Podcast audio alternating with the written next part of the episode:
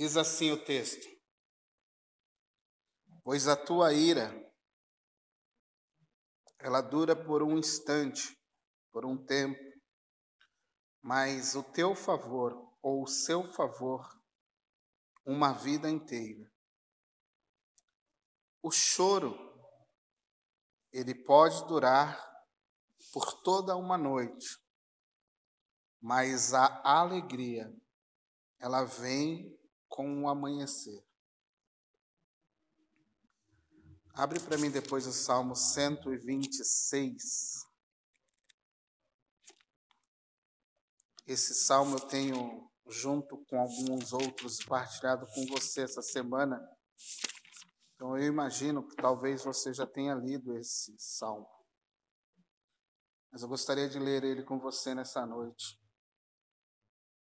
Salmo 126 diz assim: Quando o Senhor trouxe os exilados de volta a Sião, foi como um sonho. A nossa boca se encheu de riso e cantamos de alegria. Outras nações disseram: O Senhor fez coisas grandiosas por eles. Sim, o Senhor fez grandes coisas por nós. Que alegria! Restaura, Senhor, a nossa situação, como os riachos revigoram o deserto. Aqueles ou os que semeiam com lágrimas, colherão com grito de alegria. Choram enquanto lançam as suas sementes, mas cantam quando voltam com a sua colheita. Então, eu acredito que esse foi um ano bem complicado para todos nós. Os últimos anos né, que passamos foram anos complicados, bem complicados. Eu imagino que cada um de vocês tenha passado por dentro de um contexto e cada um sabe o que pôde assimilar de dor ou não, de perda ou não, né, nesse contexto, porque cada indivíduo vai suportar e passar diferente do outro. Porque são indivíduos totalmente diferentes, então cada um vai passar de uma forma diferente. Por isso que não existe uma receita, né? Uma receita que você aplique a todos, né? Porque cada mente, cada pessoa é um mundo diferente, então não existe uma receitinha Alguns passaram bem, outros passaram mal, né? E, e todos, sendo cristão ou não, todos tiveram alguma dificuldade, alguma, algum problema para assimilar perda, para assimilar é, o desemprego muitas vezes, para assimilar a falta de alegria que foi roubada pela ansiedade, talvez o início de depressão, ou mesmo dentro de um processo depressivo. Então, o ano não foi um ano assim muito fácil para nós, né? Mas é um ano que, independente do que tenha ocorrido, eu acho que você deve achar motivos de alegria, né? Você talvez tenha que vasculhar aí a, a, a sua a sua passagem por esses últimos anos e e, e balançar aí, fazer uma contabilidade e observar, né? É o, o, que, o que foi bom, o que veio de bom do Senhor nesse, nesses anos que passamos aí por meio dessa pandemia, né? O que foi que o Senhor nos acrescentou? Eu e a minha casa tivemos problemas, tivemos dificuldades, é, dificuldades sérias, mas também podemos, eu junto com a minha casa, dizer que vimos muitas vezes uma mão de Deus sobre a nossa vida, sobre a vida da minha família, sobre a vida da minha mãe, sobre a vida daqueles que moram comigo, eu pude ver a ação de Deus entre nós. Não foram só momentos de choro, houve choro, houve tristeza, mas também houve momentos de louvores a Deus, momentos de agradecimento por meio de tudo que passamos. Então, por isso que eu mostrei para você, no início, o Salmo 30. Porque o Salmo 30, por mais que seja um salmo conhecidíssimo, citado, é, talvez a coisa mais difícil é você viver a noite do salmo. Ele é muitas vezes falado, citado, mas difícil é viver a noite dele. Não é fácil viver a noite. Não é fácil passar por essa noite. Porque aqui é como se fosse um, um, uma imagem que o salmista está usando. O salmista está dizendo: olha, há um momento, uma noite, essa noite ela vem com choro, ela é uma noite de de quebrantamento, é uma noite de tristeza, é uma noite de lágrimas, de choro. Né? É uma noite difícil, mas só que na linguagem do salmista é uma noite. Ele está usando isso como uma imagem de um momento em que você passa em prantos, em dor. Mas às vezes o nosso momento não é uma noite, são noites. São meses de choro, são anos de choro. Mas a certeza que a gente tem que ter e continuar ansiando é pelo dia. Se existe uma noite, a certeza que se tem é que o dia vai raiar em algum momento. Em um momento certo, o dia vai raiar. Vai nascer um novo sol vai nascer uma nova manhã. Então a esperança do Davi, é, de Davi nesse salmo é que não importa a jornada que essa noite terá, ele está de olho no amanhecer. A jornada ele não nega que ela vai vir com dor, ela vai vir com choro, ela vai vir com momentos difíceis. Essa jornada que ele vai percorrer na noite. Mas só que ele está de olho no amanhã, no amanhecer, no novo dia que virá. Ele está passando por uma noite difícil, por um momento difícil, mas ele está olhando para o dia seguinte. Então, é essa, esse fio de esperança que não podemos perder. É esse fio de esperança que a gente não pode largar. Quantos não conseguiram passar a noite? Quantos não viram o dia amanhecer? Mas você está aqui. Quem sabe você ainda está na noite. Mas eu queria falar para você que há um novo dia para se raiar aí. Queria falar para você não perder a esperança de um novo dia. Quem sabe você já passou e já entrou no dia. E esse é um bom motivo para você louvar a Deus. Quem sabe a sua noite passou, amanheceu para você um novo dia. E esse novo dia ele tem que ter o teu cântico, tem que ter o teu reconhecimento, tem que ter a tua gratidão, tem que ter o teu louvor, porque ele já passou a noite. Aquela noite escura, aquela noite sombria, lá já foi. Existiu agora um novo dia. E no Salmo 126, você percebe que há também um, uma questão relacionada ao choro. E aqui é muito interessante que esse povo ele tá ele esteve muito difícil. Assim, houve um momento em que esse povo ele não poderia voltar para a sua terra. Então esse é o cântico dos exilados, né? ao cântico de um grupo de pessoas que estavam em um outro país, que estavam em uma outra nação. Eles haviam sido exilados, eles haviam sido colocados para fora, foram empurrados para fora da sua nação. Foram transportados para um outro domínio, para uma outra cultura, para um outro povo, para lá servir de escravo, para lá servir de, de com as suas profissões para a benfeitoria de um outro país que não era o seu.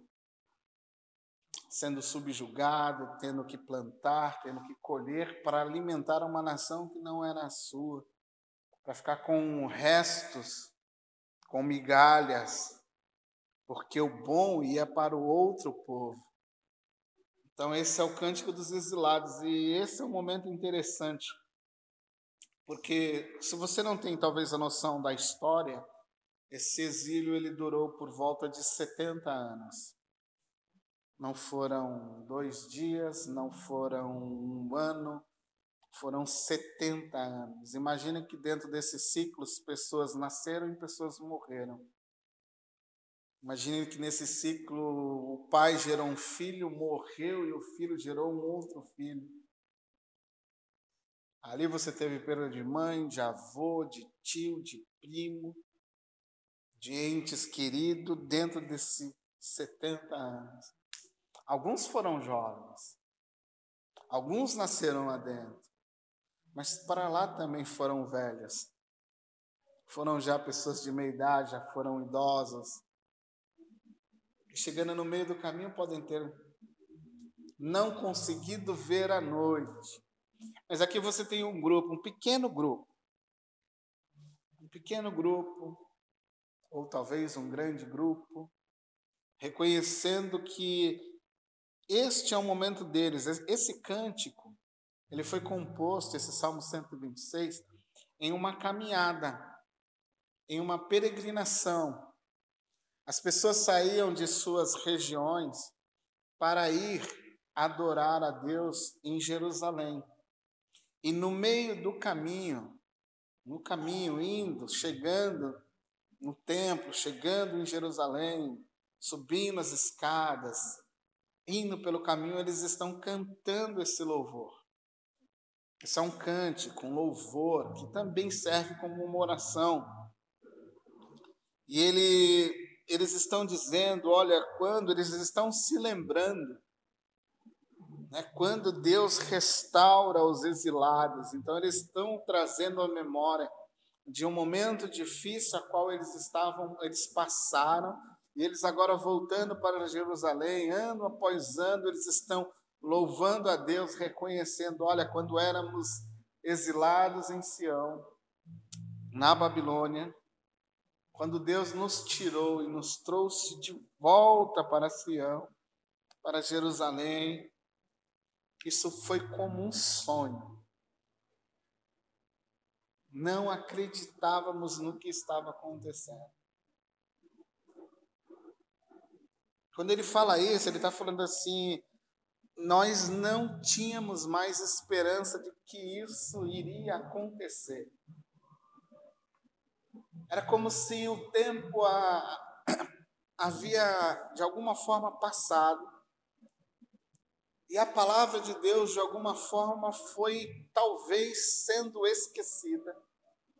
Talvez as gerações futuras, as gerações que foram nascendo em meio àquele exílio, ela foi se esquecendo de promessas que Deus havia feito. Homens como Jeremias avisou e disse que Deus restauraria. Homens como Ezequiel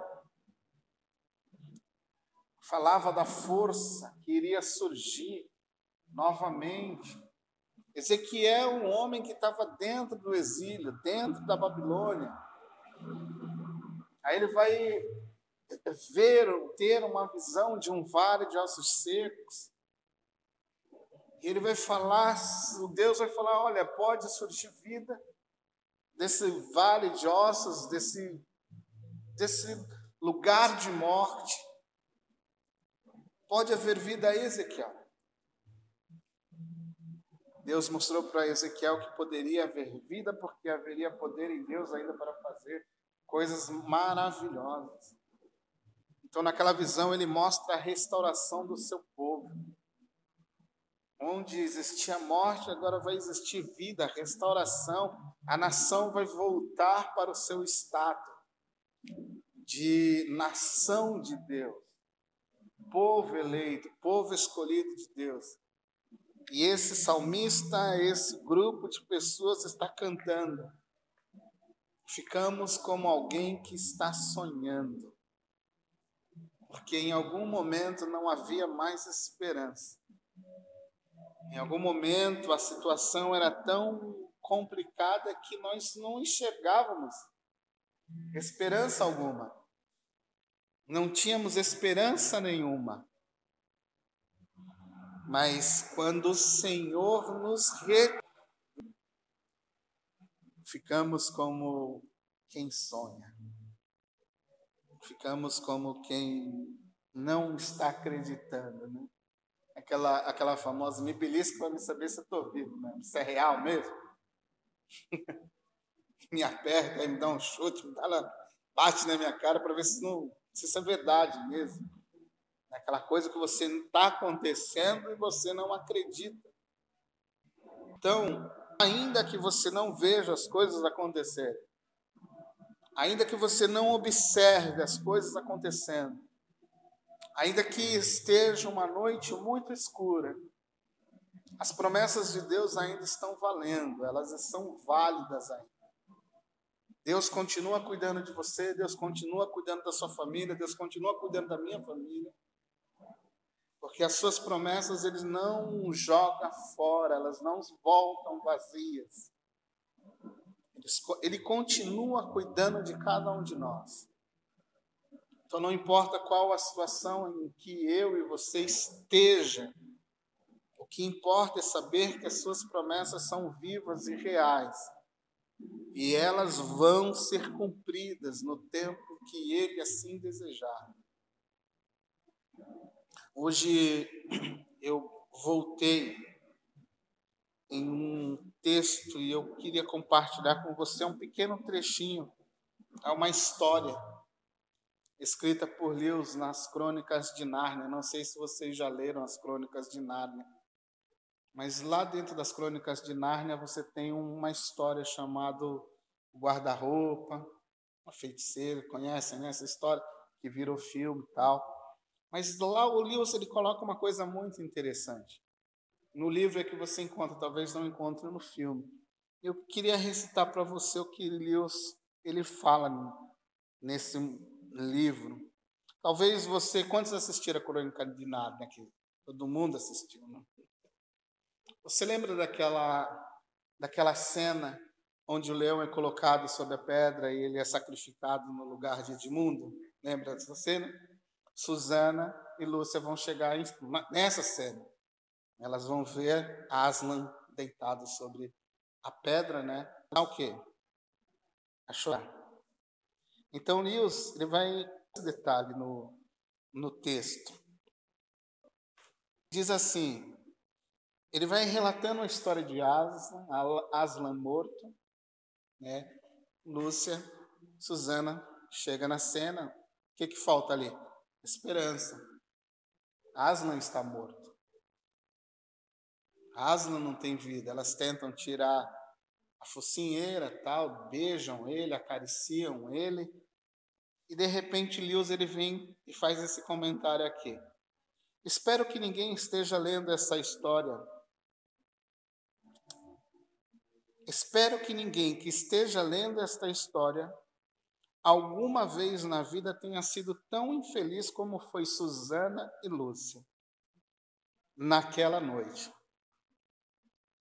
Mas se você sabe o que é isso, se você já passou a noite toda acordado e chorou até que se acabaram as suas lágrimas, então você sabe que, no fim, desce sobre você ou sobre nós uma grande calma. Chegamos até ter uma sensação de que nada mais poderá acontecer. Então ele traça esse comentário. Ele fala: talvez você que esteja lendo, espero, né, que você esteja, você que está lendo essa história, você não tenha tido esse momento infeliz de passar uma noite chorando, até que você não tenha mais lágrimas para chorar. E você e eu, talvez você, eu não sei, eu já passei mas aquele processo em que você para por um momento, você não tem mais pelo que chorar. Você já chorou, você já lotou baldes de baldes, garrafas, você já lotou com as tuas lágrimas. Não tem mais, você não tem mais o que chorar. Sem espremos. E parece haver uma, uma leve calma ali, uma sensação de alívio. Depois que você expressou todas aquelas emoções de tristeza por meio das suas lágrimas, por meio da sua, da sua agonia, do seu grito, do seu clamor diante de Deus. Quem sabe chegou um momento que você falou: agora não tem mais nada. Agora acabou tudo, acabou. Não, não há mais pelo que chorar. É, é, isso que, é esse comentário que eu achei muito interessante quando eu li, que ele chama essa atenção, né? Há uma grande calma, mas isso que me chama mais atenção. Você tem aquela sensação de que nada poderá acontecer de novo. Se nada vai acontecer, acabou. Não há mais pelo que chorar, não há mais pelo olhar, não há mais o que fazer. E, e, eu acho interessante a, a, forma como ele vai criando essa história, né? ele vai dando aquela expectativa, mostrando que elas estão num ponto da história é onde elas não conseguem enxergar mais nada. Elas não conseguem mais assimilar. Tipo assim, ele está ele tá mostrando atenção e falando: olha, elas chegaram no ponto que elas acreditam que não há mais nada que se fazer, não há mais nada para acontecer. E é engraçado que depois ele vai mostrando o cenário sendo transformado. Ele, ele vai tecendo o enredo da história e vai mostrando Aslan ressurgindo em vida, vai explicando, e aí eu volto no Salmo 126. Ainda que não haja esperança, a sua boca vai se encher de riso. Você vai ter novos você vai ter um novo cântico. Você vai ser como essas nações que vão profetizar, que vão falar grandes coisas. Fez o Senhor por você. Existe um Deus que restaura. Existe um Deus, o teu Deus, ele diz que existem coisas que ainda vão acontecer. Por mais que você não perceba isso. Por mais que você não enxergue isso. Por mais que as tuas noites tenham sido noites difíceis. Por mais que as tuas noites tenham sido noites de choro ainda há muita coisa para acontecer. Ainda há muita coisa para acontecer. Haverão dias que vão dizer grandes coisas. Fez o Senhor pelo seu povo. E é isso que a gente não pode perder. A gente não pode perder essa esperança. Quantos ficaram no meio do caminho? Porque não enxergaram isso. Quantos tiraram a vida? Quantos abandonaram a fé pela perca de alguém? Quantos não conseguiram suportar a tristeza, a dor? Mas você está aqui. Por isso, grandes coisas tem feito o Senhor por você. Grandes coisas tem feito o Senhor por mim. Eu olho para a minha trajetória, eu olho para a minha casa, e eu fazendo por nós. O meu choro não é um choro de tristeza. É um choro por ver Deus fazendo grandes coisas por nós. É ver que ainda existe um Deus que é real. Um Deus que cuida, que preserva os seus filhos. Dias difíceis, dias de lutas, dias de medo, mas dias de cânticos de alegria. Dias em que você passa olhando e dizendo: grandes coisas fez o Senhor por nós. Ele restaura a nossa situação, como um rio que revigora o deserto, como um rio que banha um deserto sem vida, fazendo ali surgir vida. Esse é o teu Deus, esse é o nosso Deus. Suzana, Lúcia, talvez chega diante de Aslan naquela pedra, ela, ele, ela não consegue entender que daqui um pouco, em um breve momento, e é interessante que ele vai construindo um, uma. Parece que ele, ele vai usando como pano de fundo o Salmo 30. Porque Aslan vai começar a nascer no comecinho da manhã. Aslan vai ressuscitar no comecinho da manhã. Ele começa a falar sobre o sol batendo na sua juba, e ele com aquela voz forte, chegando, se colocando diante de Suzana, de Lúcia. Esse é o nosso Deus. Que no amanhecer vai se apresentar para mim e para você. E o salmo continua dizendo que as noites que foram semeadas com lágrimas, as noites que foram como um depósito das tuas lágrimas, com certeza ela vai ser colheitas de gritos de alegria. As suas sementes de lágrimas elas serão uma colheita de alegria. Você vai colher com alegria. Você vai colher com muita alegria. Porque aqueles que um dia choraram lançando as suas sementes, a certeza que o salmista diz: semeamos em lágrimas, mas quando voltamos, voltamos com feixes cheios de alimentos.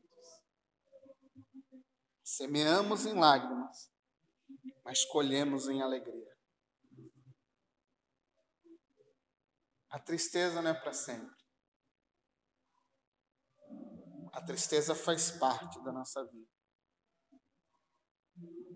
Se não existisse a tristeza, nós nunca saberíamos o que é alegria.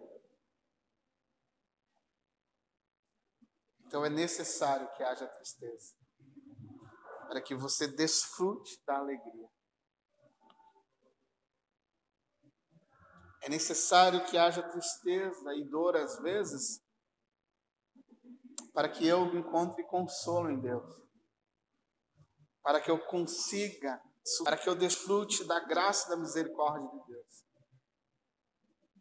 Então Deus usa tudo isso para o louvor da sua própria glória.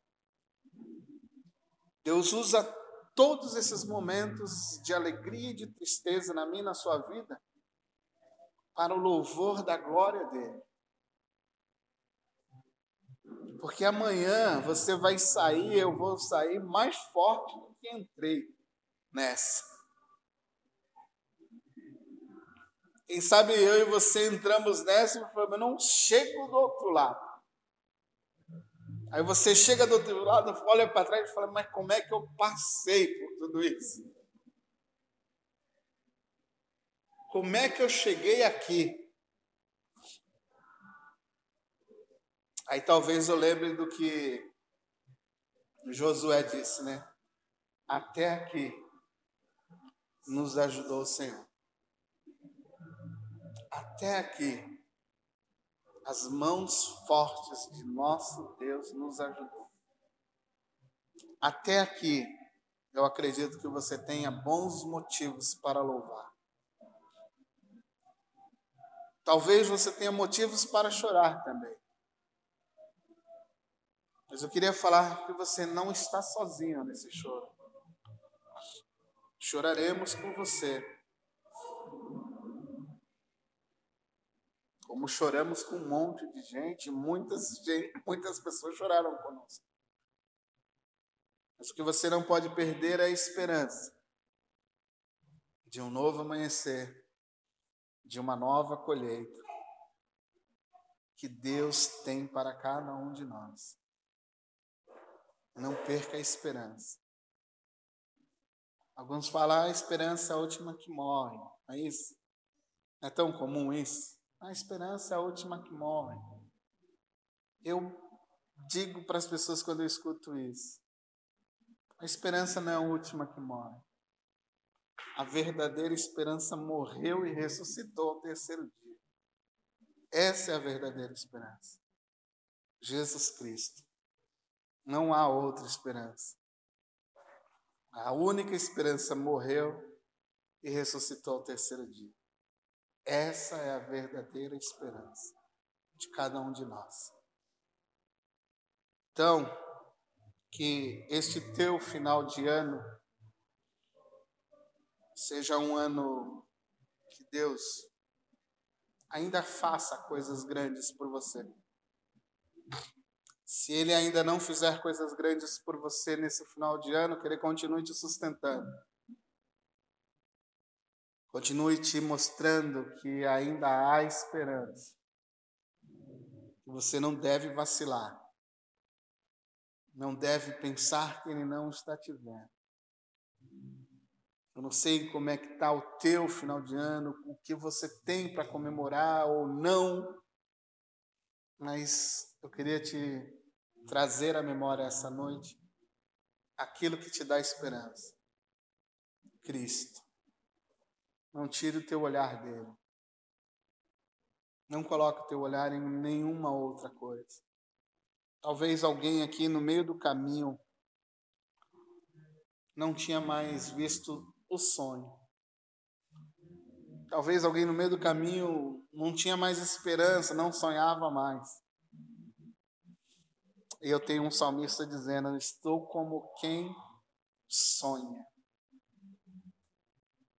Fico imaginando o Lewis criando esse personagem. Susana, Lúcia, ele construindo essa ideia de Aslan morto e agora um Aslan vivo. Quem olhava a cruz via um Cristo morto, amaldiçoado, condenado por judeus, condenado por Roma. Mas ninguém via que dali três dias ele romperia de entre os mortos e ressuscitaria. E garantia para mim e para você a nossa vitória contra a morte, o grande inimigo de Deus. Então não perca a esperança. Como diz o ditado, não perca a esperança. Haja o que hajar, não entregue os pontos. Não importa o que esteja acontecendo, um dia há de surgir na minha na sua vida. Não entregue os pontos. Não abaixe a guarda. Continue lutando. Falta um pouquinho. Mas continue lutando. Amém? Vamos orar. Alguém quer orar por nós?